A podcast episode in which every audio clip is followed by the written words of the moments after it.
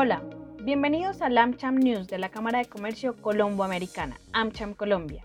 Estas son las principales noticias de hoy 18 de enero. 1. El DANE presentó los resultados más recientes del indicador del seguimiento de la economía a corte de noviembre del 2021, en donde tres ramas de actividades fueron las que más aportaron a este resultado. Se destaca el comercio, transporte, alojamiento y servicios de comida con un aporte de 3,2 puntos porcentuales, seguido por la rama de industrias manufactureras con 1,5 puntos porcentuales y Administración Pública en Defensa, Educación y Salud con 1,5 puntos porcentuales. El crecimiento del valor agregado de la economía colombiana fue de 9,6% y se registró una variación del 0,1% con respecto al mes anterior. Juan Daniel Oviedo, director del DANE, explica con detalles estos resultados le podemos informar al país que el crecimiento del valor agregado de la economía colombiana en noviembre de 2021 comparado con noviembre del 2020 es del 9,6%,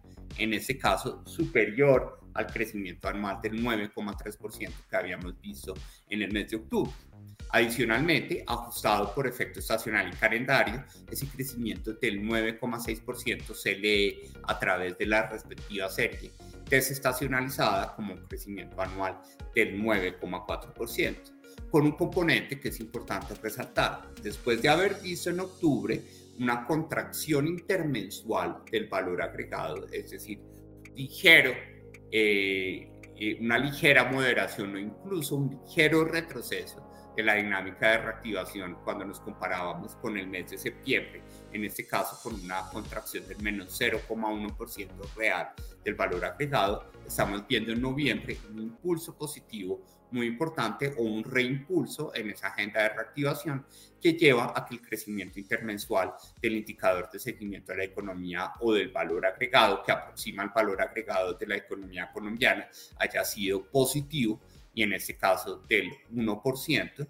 que nos lleva a niveles intermensuales que hemos visto de forma similar positivos en otros meses de la agenda de reactivación. 2.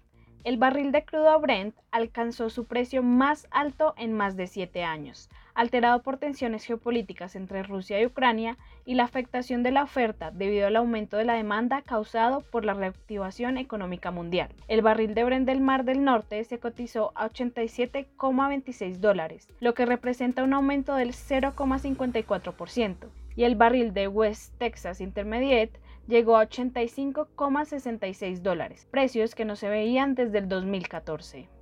3. No se pierda la próxima semana el conversatorio sobre el ecosistema digital que en alianza con Google busca apoyar la recuperación de la industria turística a través de un curso gratuito en línea dirigido a los MISPYMES del sector turismo, para que puedan construir un modelo de negocio sostenible y sustentable. Inscríbase a esta charla virtual en www.amchamcolombia.co. Hasta la próxima.